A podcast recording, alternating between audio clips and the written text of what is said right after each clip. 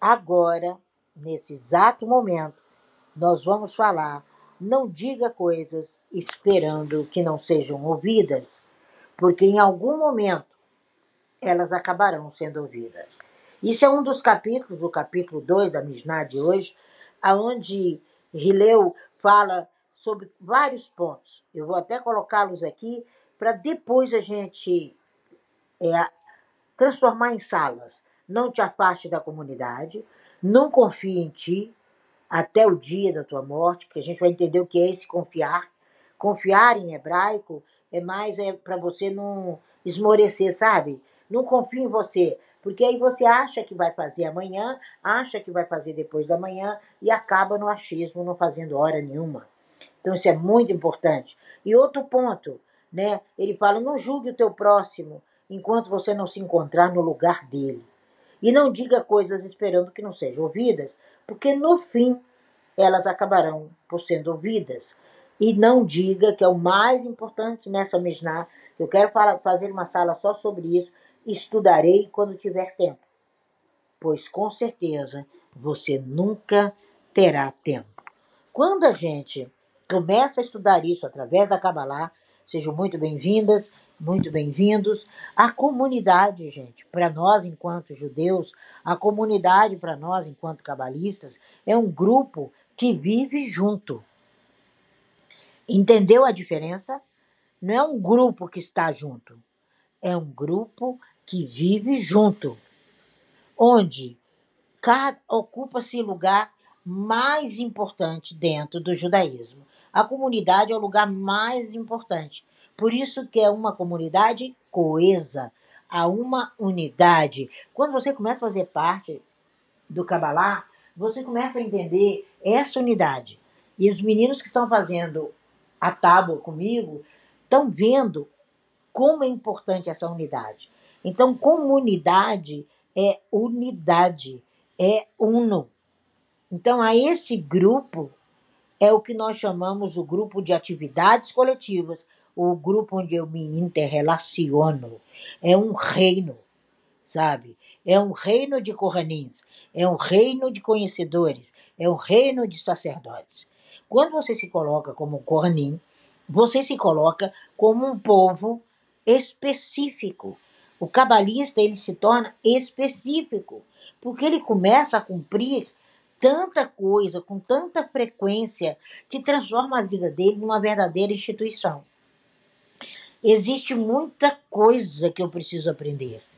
E eu já parti para o ano 42 dentro da Kabbalah. E eu digo a você que essa comunidade autêntica, essa comunidade histórica desse povo israeli é uma autoridade implícita e imutável no mundo, porque ela levanta uma questão, ela levanta a unidade, sabe? Nós não levantamos nenhuma discórdia enquanto cabalista. A gente precisa entender que os mestres são determinados pela vontade de cumprir o seu próprio propósito. Todos nascem mestres, mas todos precisam de mentores. E todos nós temos um grande mentor. Foi o mentor que, junto com o casal de papai e mamãe, trouxeram você é o planeta. Quando a gente entende isso, e a gente entende essa nossa descendência, e a gente entende essa nossa comunidade, aí sim nós vamos entender. Não diga coisas esperando que não sejam ouvidas. Porque o que eu proferir, o que eu fizer, é em consonância com a comunidade que eu estou inserida. É uma prática. Ontem eu vi uma amiga numa situação bastante delicada e aí eu não sabia o que fazer. E quando tivemos a oportunidade de estar sozinha, ela me dá aquele abraço, ela falou: Você viu? Eu falei: Não só vi e não entendo porque você está inserida nessa comunidade. É um reflexo fiel, exato, que você está na contramão. Então, quando a gente entende isso, a gente começa a entender não diga coisas esperando que não sejam ouvidas. E não te afaste da sua comunidade. Quanto mais você estiver inserido nisso, né? O Rebbe Rileu fala sobre isso. A gente tem um ritmo, a gente tem uma participação. Você começa a ter esforços, você sai da lamentação das tragédias, você começa a entender que essa comunidade vai te colocar de pé demasiadamente de pé e não demasiadamente chorando, sentado, não. Quando as coisas começam a ficar desconexas, quando as coisas começam a ficar impróprias, você está em discórdia com a sua comunidade, com o local que você põe os pés, e com certeza você vai dizer coisas que serão ouvidas. E a gente precisa entender que é um, um erro a gente colocar o eu. Nós somos um mais um, dando um. É um erro considerar que essa comunidade que você está, você não faz parte dela. É um erro você dizer, não, eu vou ali junto com aquelas pessoas que fazem determinadas coisas que eu sou completamente contra, mas eu me garanto. Mentira! A gente não se garante coisa nenhuma. E a gente precisa entender que o caminho ele é próprio ele não é imerso em sofrimentos, em desajustes, ele é próprio. Então, quando você se afasta da sua comunidade, a sua mente começa a se angustiar. Aí é tempo de alegria, é tempo de retornar, é tempo de participar. Quando a gente vê, né, um militante, né, ali trabalhando, se colocando, se... então ali ele tem uma militância, ali ele tem um pleno sentido que ele é membro daquela comunidade, a não ser que ele não esteja em juízo perfeito, ele seja quadripolar, porque uma pessoa que está fora do propósito, está fora da sua identidade com a Shem, está fora do merecimento de cumprir o seu propósito, que é ser sucesso, ser feliz e ser pleno, você está morto você está brincando de vida. E quem sofre né, com tudo isso é a comunidade. E a comunidade, ela sofre empaticamente. E nós precisamos de demonstrar esses nossos bons momentos, precisamos ter extensos períodos de vida. Nós entramos 2023 com as pessoas sem conhecimento nem do que estão fazendo no planeta, gente. E vocês perceberam que as redes sociais murcharam em janeiro. Murcharam.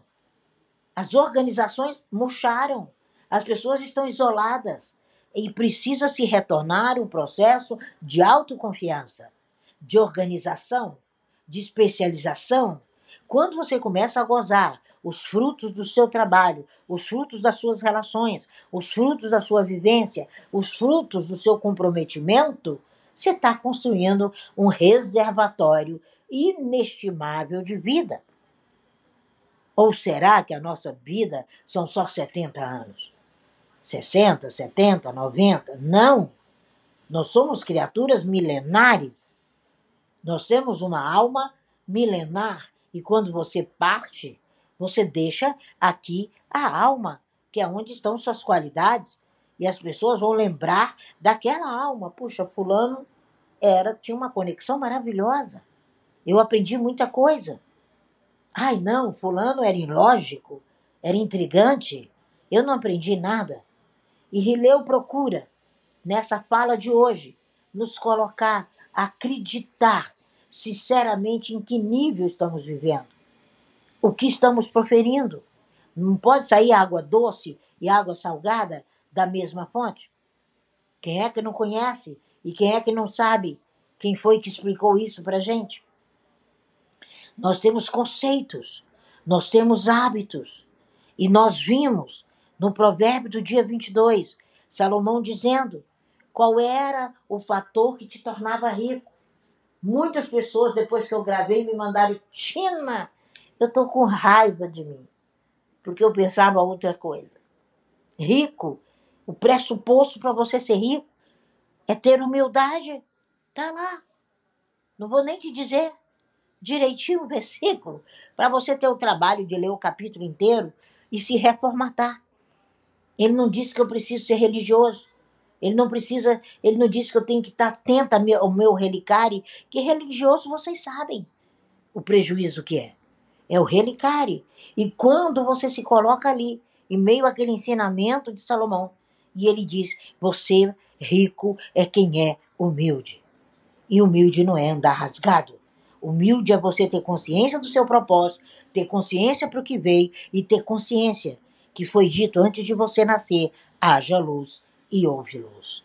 Quando a gente entende isso, a gente começa a entender e fazer uma avaliação de nós mesmos.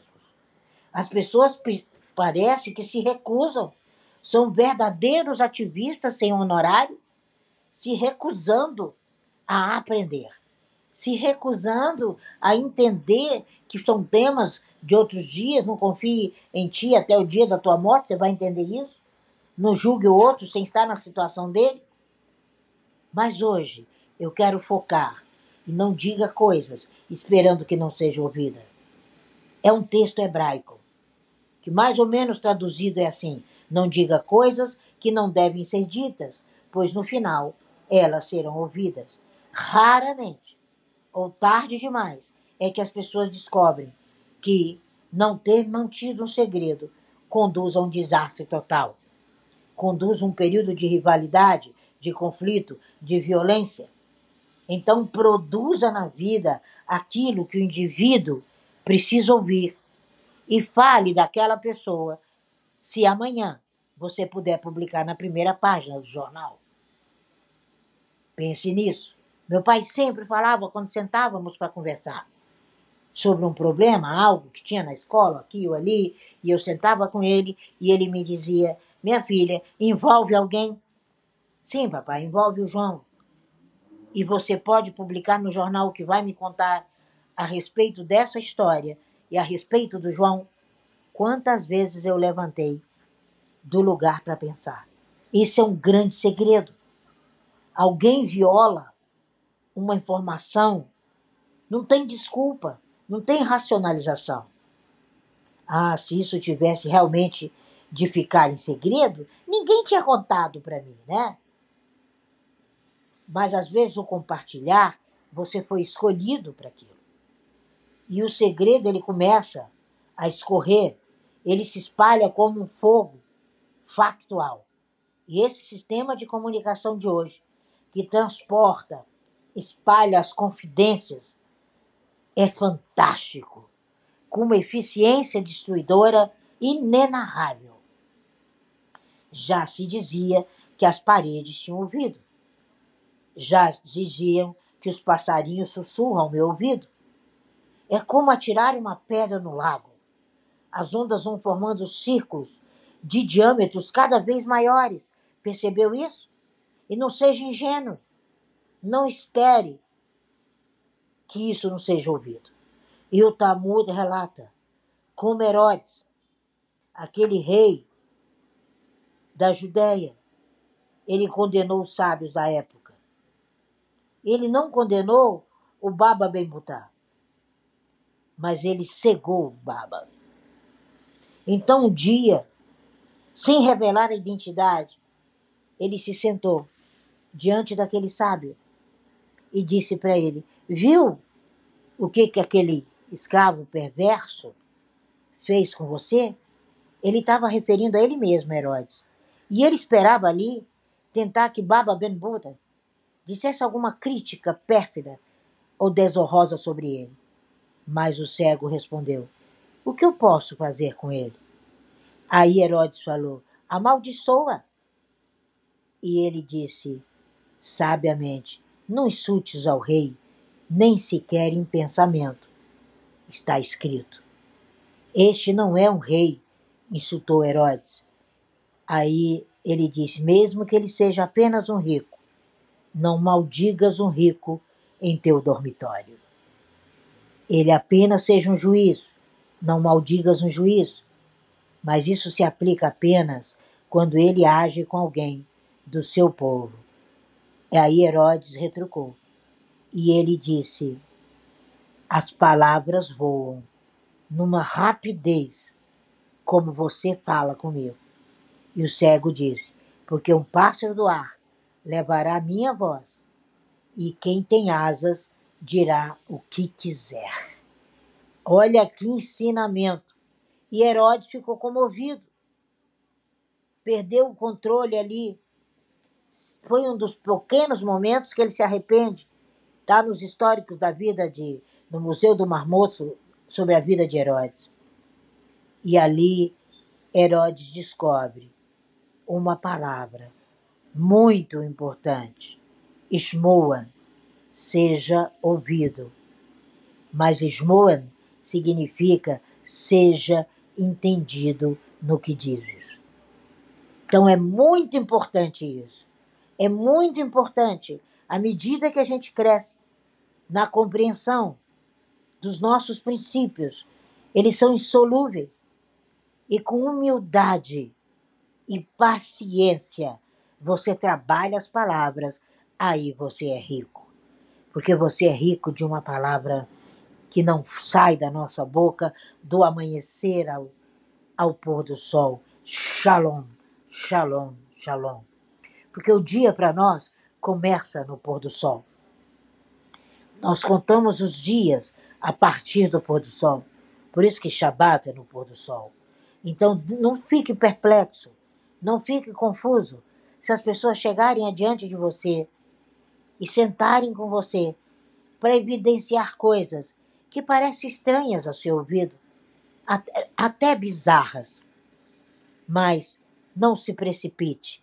A sua base não está na impressão, a sua base está na fase, na fala. E não diga algo que você tem certeza de que não possa ser escutado. Só diga com segurança aquilo que você prestou atenção e aquilo que você quer que seja lembrado mais tarde, aquilo que você quer que seja considerado seguro, aquilo que você quer que soe bem. Isso é prudência.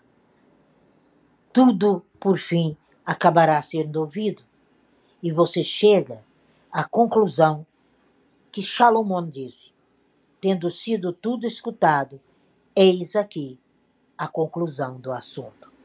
Essa era uma frase que Salomão falava sempre quando ele ia proferir uma sentença. Tendo sido tudo escutado, eis aqui a conclusão do assunto. Só você tem a conclusão. E só você tem o poder da escuta, tem o poder do discurso, tem o poder da sua campanha eleitoral, né? Faça-se candidato. Candidato na maior cadeira da vida, quer viver seu propósito.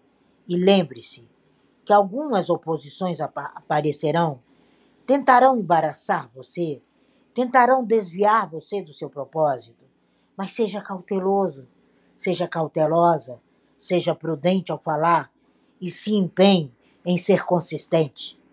Tem um ditado popular e diz que recomenda: Suas palavras sejam doces e suaves, pois algum dia você pode ter que engoli-las. Então, que elas sejam doces, sejam suaves. Isso é um ditado e diz que as velhas mamas nos contam. E está escrito: quem guarda sua boca e sua língua, guarda sua alma de sofrimento. Essa é a Mishnah de hoje. Esse é o ensinamento de hoje. Isso é a palavra de hoje. Quanto não diga as coisas, esperando que elas não sejam ouvidas. Vamos lá, Wagner, a fala é sua. Essa é a conclusão de hoje. Não diga as coisas que não sejam ouvidas.